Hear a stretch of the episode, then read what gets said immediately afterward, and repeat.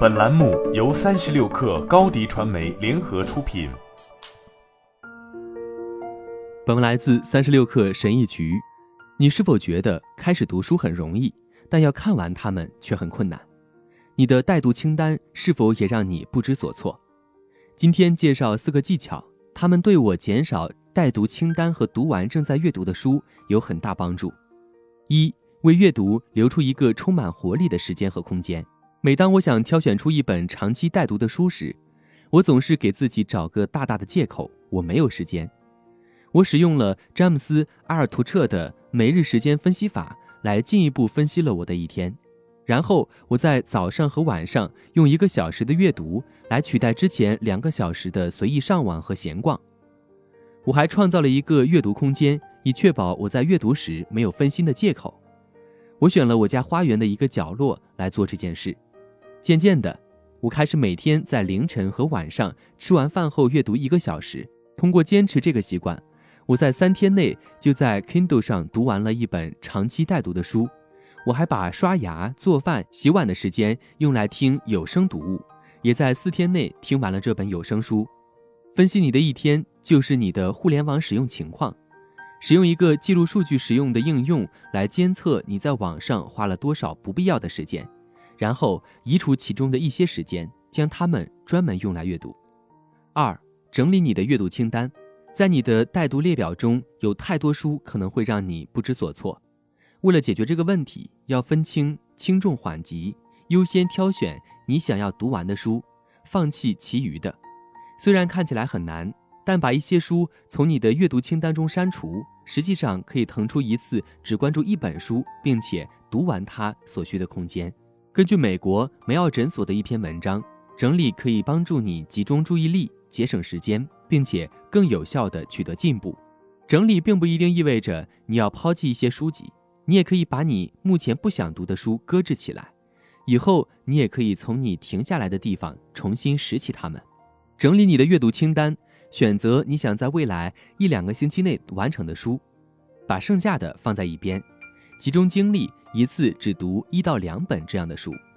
三、记录每日进展，追踪你的日常进度，有助于保持你处在阅读的正轨上。美国心理学会的一项研究表明，经常监测进展会增加你的成功机会。确保你每天都有阅读进展的最好方法。是为每本书都制定个人阅读时间表，并坚持下去。你可以这样做到这一点：计算一下阅读你挑选的那本书所需的时间，将阅读这本书的总时间除以你决定用于每日阅读的时间，制定你的每日阅读目标。例如，如果你发现一个普通的读者需要六个小时来阅读一本书，而你知道你每天可以拿出一个小时来阅读，那么。就建立一个六天的时间表来完成这本书，并确保自己坚持下去。四、避免 SOS 陷阱。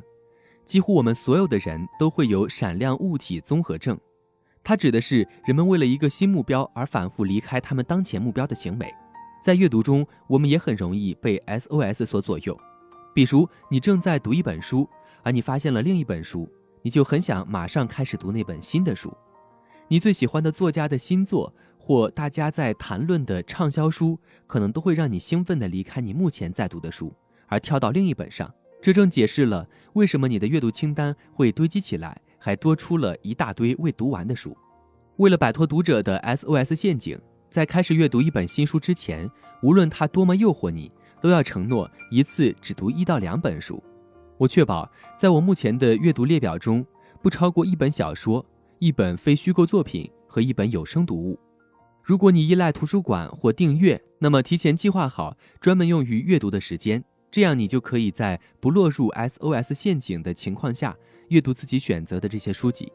你可能很想选一本新书，但要确保你目前的阅读清单中每次只有一到两本书。放弃一两本书是可以的，但如果你经常这样做，你就需要重新考虑你的阅读选择，仔细考虑之后再选择你想要的书，这样。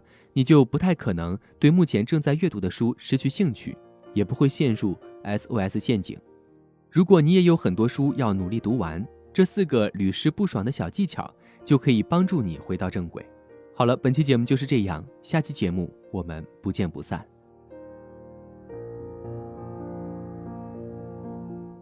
高迪传媒为广大企业提供新媒体短视频代运营服务商务合作请关注微信公众号高迪传媒。